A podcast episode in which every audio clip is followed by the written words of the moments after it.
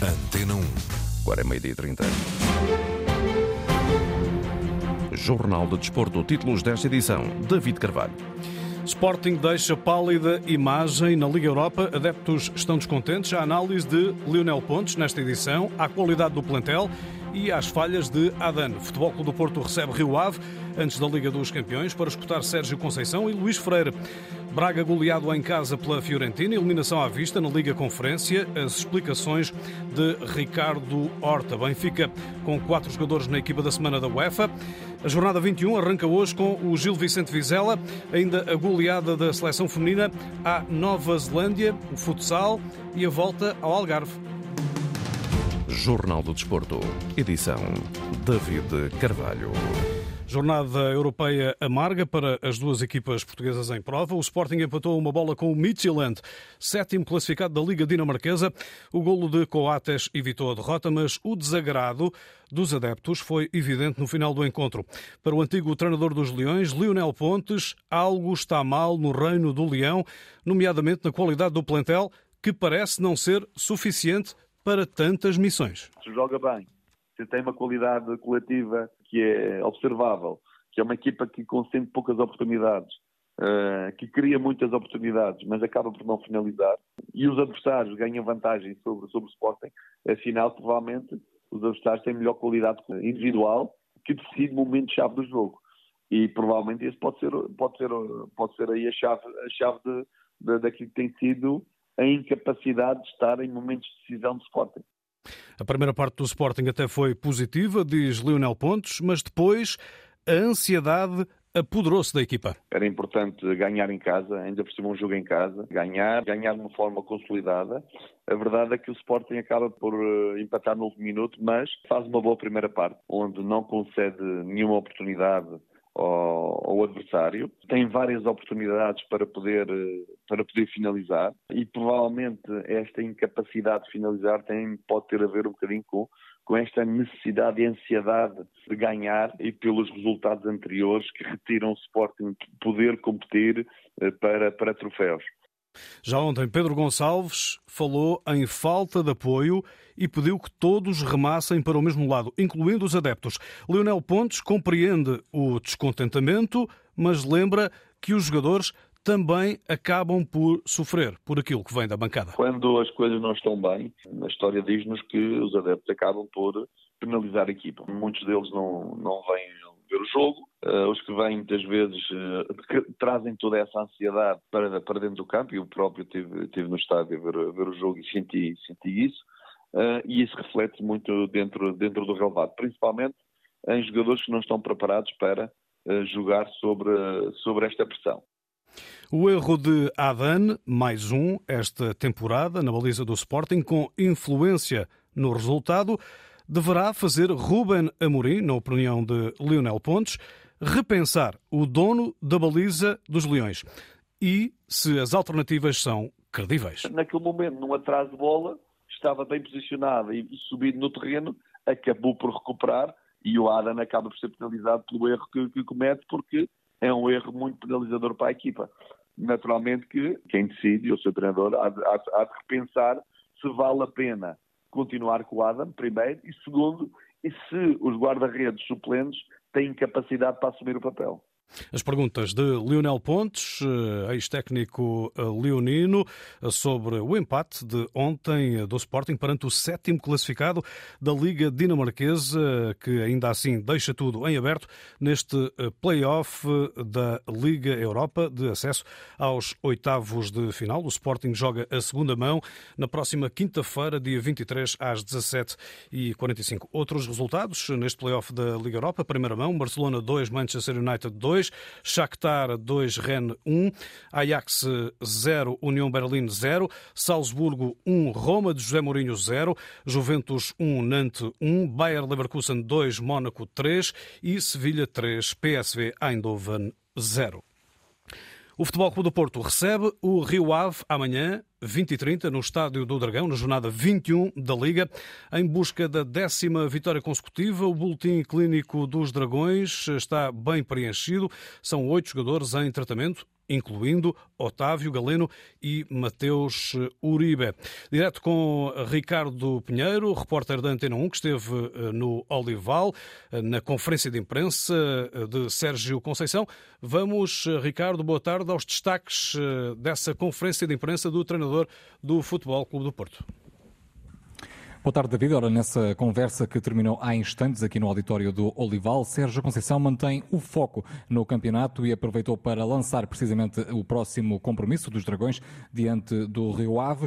O técnico azul e branco recordou a partida que lhe custou o primeiro desaire da temporada e alertou para um Rio Ave muito perigoso. Para mim foi a primeira pior, pior, primeira parte desde que eu sou treinador uh, que, que eu tive como, como, como, como, como responsável por uma equipa. Uh, por isso não é, também não é muito difícil fazer um bocadinho melhor aquilo que fizemos na primeira parte uh, em Vila do Conde. Vai, preciso, vai ser preciso muito mais para, para, para ganharmos o jogo, jogo amanhã, perante uma equipa que, que, que, tem boas individualidades, ganhou um último jogo e que, e que está moralmente bem uh, e que nós eu, ao falar desta forma, demonstro uh, o respeito que tenho pela equipa do Rio Ave, sabendo que temos essa responsabilidade de nos assumirmos como favoritos e queremos muito ganhar estes, estes, estes três pontos. Ora, então, portistas ainda mais motivados depois do triunfo em Alvalade. São já nove os triunfos consecutivos. Boa disposição esta manhã no Olival. Eh, os azuis e brancos completaram há momentos o último ensaio de preparação antes de defrontarem a formação eh, Vila Condense motivada também ela pelo regresso aos triunfos e por isso Sérgio Conceição alerta e explica a mensagem deixada ao plantel após o triunfo em Alvalade. Provavelmente buscar um ou outro jogador à equipa B eh, é impossível pensar no outro jogo que não. Que estão? Estão de quem? Os jogadores não existem, não estão. Aqui escutamos Sérgio Conceição a dizer que de facto eh, está, tem um plantel condicionado, não é este o som que eh, pretendíamos escutar, mas é este sim, a mensagem deixada ao plantel após o triunfo em Alvalade. Mas a, a, mensagem, no fundo, é a extensão daquilo que eu, que eu lhes digo a eles nessa mesma mensagem de alerta, de estarmos vivos, de estarmos com o brilho no olho, de pensarmos que o, que o Rio Ave vai ser a, a nossa, a nossa Liga dos Campeões uh, de amanhã, os três pontos fundamentais, porque senão depois não, não, não tem significado esta vitória brilhante que tivemos em Alvalade e não foi o Sporting que perdeu, foi nós que ganhamos o jogo. E para esta partida da Liga dos Campeões interna, assim apelidou Sérgio Conceição, os portistas contam com oito baixas. Mateus Uribe e Galeno, ambos titulares com o Sporting, continuam a recuperar do esforço físico. Flávio Cardoso, Wendel, Otávio, Verone, Francisco Meixedo e Evanilson são cartas fora do baralho. Todos eles cumpriram tratamento às lesões sofridas. Amanhã, Estádio do Dragão, pelas 20h30, apita Vítor Ferreira. Ricardo Pinheiro, repórter da Antena 1 no Olival, assistiu à conferência de imprensa de Sérgio Conceição e, como podemos perceber, são oito baixas para o treinador do Futebol Clube do Porto. Parece que não há alívio neste eh, quadro em termos de eh, boletim eh, clínico. O conjunto de Sérgio Conceição recebe o Rio Ave antes da viagem até Itália para enfrentar o Inter nos oitavos de final da Liga dos Campeões. Esta quarta-feira, o Porto leva 21 jogos sem perder. A última derrota foi com o Benfica no campeonato. A outra equipa a ganhar ao Porto na Liga Portuguesa foi o Rio Ave. Já aqui escutámos Sérgio Conceição sobre isso. Na primeira volta, os Dragões caíram em Vila do Conde com derrota por 3-1. O Rio Ave, que interrompeu uma série de seis jogos sem ganhar na jornada anterior, frente ao Estoril Praia. Direto eh, com a jornalista Ariana Azevedo, que nos vai trazer agora as declarações de Luís Freire, técnico eh, Vila Condense, sobre essa deslocação ao Dragão. Boa tarde, Ariana. Boa tarde. Terminou há instantes a conferência de imprensa de Luís Freire. Estava marcada para o meio-dia e 20 e acabou por começar um pouco eh, mais tarde. Terminou mesmo eh, há instantes essa conferência de imprensa. O Rio Ave que bateu o Futebol Clube do Porto por três bolas a uma na eh, primeira volta. Este jogo da Ronda 21. Muito resumidamente, Luís Freire disse que não pensa nesse jogo da primeira volta. Cada caso é um caso, cada equipa é uma equipa. A sua a equipa do Rio Ave que está num bom momento depois de ter batido o Estoril por duas bolas a zero. Ouvimos um excerto da conferência de imprensa que terminou há instantes por parte do Luís Freire. Que tive com o Sporting e com o Estoril acabamos por conseguir aliar a parte defensiva, a parte da reação à perda, a parte da, do compromisso dos jogadores, que já existia e existia com muita frequência, também com a capacidade de ferir o adversário, de marcar golos e de então conquistar as vitórias assim. Portanto, aí dá-nos uma perspectiva de, de, voltar a ser perigosos. Já somos outra vez o oitavo melhor ataque, portanto, passamos de não marcar golos a, a ser outra vez uma equipa que marca dois. E isso dá-nos alento. Agora, sabemos que este jogo não tem nada a ver já com o jogo do Estoril, também já é outro jogo. As vitórias trazem esse ânimo, trazem essa tranquilidade, trazem esse, esse foco maior no que interessa, menos nas emoções e muito mais naquilo que é a tarefa, o plano. Portanto, é isso que temos de estar preparados. Tivemos quatro ou cinco dias para preparar o jogo, não foi muito tempo e tivemos que dedicar todo o tempo, quase não deu para usufruir dessa vitória, tivemos que dedicar o tempo quase todo a preparar o jogo do Porto. Tem tempo para usufruir das vitórias, é um facto. O jogo com o Futebol Clube do Porto está marcado para o Estádio do Dragão amanhã às 8h30 da noite, Rio Ave, na máxima força. Jornalista Ariana Azevedo, na conferência de imprensa de Luís Freire, o técnico do Rio Ave, que amanhã visita o Estádio do Dragão. Jogo marcado para as 20h30. Arbitragem de Vítor Ferreira e relato, claro, aqui na Antena RDP África e RDP Internacional. Os adeptos elegeram através do site da UEFA a equipe equipa com os melhores jogadores eh, da semana na Liga dos eh, Campeões e há quatro do Benfica. O defesa central António Silva, o lateral Alexander Bá e os médios Frederic Orsnes e João Mário. Isto quando está concluída a primeira metade dos oitavos de final. Por cá, o presidente do Benfica, Rui Costa, foi suspenso por oito dias e multado em 102 euros pelo Conselho de Disciplina em causa o uso de expressões, gestos grosseiros, impróprios ou incorretos ao confrontar o árbitro do Braga Benfica, Tiago Martins, na zona de acesso aos balneários, após o encontro dos quartos de final da Taça de Portugal. Do sonho em vencer a Liga Conferência, o Braga passou ao pesadelo ao ser goleado em casa pela Fiorentina. Derrota comprometedora por 4-0 na primeira mão do play-off. Só um autêntico milagre pode salvar os bracarenses, tal como assinalou o eh, capitão Ricardo Horta. Um resultado de 4-0 um, eh, e ainda jogar fora, eu diria que era quase precisa um milagre para, para virá-la, mas, mas vamos ver o jogo lá. Para já temos um jogo com o Aroca que, que é mais importante e é nesse jogo que nos vamos focar. A expulsão de Tormeno nos Guerreiros aos 55 minutos dificultou a missão da equipa, resultando em mais uma goleada. O, o jogo, a primeira parte, estava equilibrado, acabamos por sofrer aos 45 um, e pronto, e depois é a expulsão, que jogar com menos um contra jogadores de grande qualidade, um, acabamos por levar mais gols e, e acho que são são estas coisas do futebol, não, não, podemos, não podemos ver a época por estes três jogos. Se, se nos dissessem que agora vamos ganhar 13 jogos e perder um, eu assinava por baixo. Por isso é assim, o futebol tem, tem altos e baixos, há jogos mais conseguidos, jogos menos conseguidos, mas temos que nos levantar já domingo, vai jogar contra o Oroca e é isso que a equipa vai fazer, certamente. Ricardo Horta, capitão do Braga, ouvido pela jornalista Ariana Azevedo. O Braga visita a Fiorentina na próxima semana, na segunda mão do play-off na Liga Conferência. Encontro marcado para as 20 horas antes, como escutamos, há campeonato no domingo, jornada 21, com a recepção eh, ao Aroca na Pedreira. Ensaio geral muito positivo. A Seleção Nacional Feminina goleou esta manhã a Nova Zelândia em Hamilton por 5-0 na na preparação do play-off intercontinental de apuramento para o Mundial. Ana Capeta Bisou marcaram ainda Jéssica Silva, Dolores Silva e eh, Tatiana Pinto. Francisco Neto, o selecionador, destacou a capacidade goleadora da equipa perante adversárias atualmente do mesmo nível, mas que já foram superiores. Ganhar é sempre, é sempre bom, ganhar por estes números, a nível internacional é muito difícil ganhar, é muito difícil fazer muitos golos e hoje fomos, fomos suficientemente competentes para, para, para marcar 5 e podíamos ter marcado mais. Claro que vamos com, com boas sensações em relação a isso, mas tal como eu disse no início, temos ainda algumas coisas para, para, para melhorar, porque coisas também não, não gostámos e queremos, queremos ser melhores.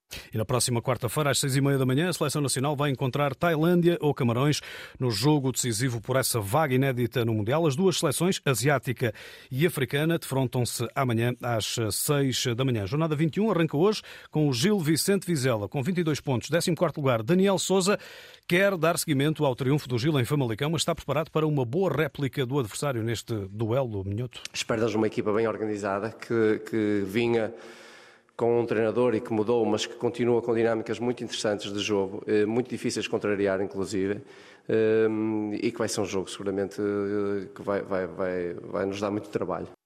O Vizela de Tulipa, mais tranquilo, décimo, 25 pontos, dá um salto na tabela se vencer, algo que não aconteceu nos últimos dois encontros. O adversário também bem ganhando algum protagonismo, bem ganhando alguma solidez, fez agora uma vitória fora que lhe dá algum conforto também. Portanto, vai ser um jogo bastante interessante, acho eu, com duas equipas que gostam de, de jogar e de ter bola. O Gil recebe o Vizela a partir das 20h15. Informações aqui na Antena 1 de Nuno Braga. Na Liga 2, o primeiro desafio da jornada 21 é também esta tarde, às 6 horas, o Tondela recebe o Académico Viseu num derby beirão. Se vencer, a equipa de Jorge Costa cola-se ao Estrela da Amadora no segundo lugar, ultrapassando o Farense. Tondela são a 26 pontos no 11 posto. Na volta ao Algarve, segunda etapa, o dinamarquês Magnus Corte venceu no Alta Foia e é líder da geral. Hoje, terceira etapa, Liga Fara Tavira, pouco mais de 203 quilómetros. Direto com Marco Fernandes, vamos, eh, Marco, aos dados principais desta etapa talhada para os velocistas do pelotão. Exatamente, David, estão cumpridos 66 eh, quilómetros desta terceira etapa da Volta ao Algarve em bicicleta e temos eh, para já próximos de Cachopo, onde está instalado um prémio de montanha de terceira categoria, seis ciclistas na frente da corrida. Alexandra Grigorev da FAPEL, Fábio Costa da Glass Drive Q8 Anicolor, Guilhermo Garcia da Rádio Popular Paredes Boa Vista, Gonçalo Amado da Tafer Ovos Matinados Mortágua, Daniel Viegas da Avilu do Loutano e Pedro Andrade da ABTF Betão Feirense têm cerca de 2 minutos e 20 segundos de vantagem sobre o pelotão, mas na geral estão todos muito longe do líder da volta do camisola amarela Magnus Corte. Na volta anda também Cândido Barbosa, que em 1997 conquistou a volta, vencendo nada mais, nada menos que todas as seis etapas dessa edição. O ex-ciclista, agora com 48 anos, aposta em Rui Costa para vencer a Algarvia deste ano. Pois se calhar o Rui é, é, é, uma, é uma aposta, eu sei que não estou a ser isento, porque eu gosto de Rui e naturalmente ele é português, eu não sei o estado de forma do João, uh, do João Almeida, mas uh, por aquilo que eu vi no, das competições que tiveram até hoje, acho que o Rui poderá uh, ser uma, uma aposta forte. Amanhã temos a subida ao alto do Malhão, mas para Cândido Barbosa será o contrarrelógio individual de domingo em Lagoa a decidir o vencedor da Algarvia. O Malhão já não é aquela subida que faça grandes diferenças. Eu acho que depois o contrarrelógio poderá ainda fazer mais diferença que, que, que, o Malhão. Dependerá também do tipo de ciclista que ganha no, no Malhão e o tipo de ciclista que uh, possa ficar muito, muito próximo do, do, do, vencedor do Malhão e que depois possa tirar vantagem no contrarrelógio. Uh, isto é um bocadinho uma incógnita, mas uh, espero, espero que o contrarrelógio seja o, o decisor do, do, do vencedor Recordo então, na geral, Magnus Corte da F Education Easy Post saiu de Faro com a camisola amarela, tem 4 segundos de vantagem sobre Van Wilder da Sondal Quickstep e 6 segundos sobre Rui Costa da Intermarché. Na classificação geral, atenção também, David, para João Almeida da Emirates, que ocupa a nona posição a 12 segundos do líder. Marco Fernandes na volta ao Algarve. No futsal, hoje há jogo grande, Benfica-Braga, na luz, quem vencer assume a liderança no jogo que marca o arranque da jornada 16 do campeonato. No basquetebol, Betinho prepara-se para representar a seleção de Cabo Verde, país de nascimento do também internacional português. Emanuel Trovoada é o selecionador cabo-verdiano. Ele já há cerca de dois anos contactou-nos. Queria fazê-lo por ele, pelo país, pela necessidade que ele queria de poder ajudar, mas também como fosse uma referência para a sua própria cidade, sua ilha, São Vicente, onde ele tem, de facto, tem feito um trabalho brilhante em termos de formação, com o seu projeto da Amígua, e que isso iria, de certa forma, galvanizar, empurrar, eh, motivar, quer os jogadores jovens que lá estejam, para também abraçar esse projeto de querer jogar pelo país, Cabo Verde. Graças a Deus houve uma boa colaboração entre as três partes, Federação Portuguesa, nós e o Betinho. A FIBA aprovou e ele está de volta. Betinho vai participar no apuramento de Cabo Verde para o Mundial de Basquetebol. Jornal do Desporto, edição David Carvalho. A informação desportiva está em notícias.rtp.pt.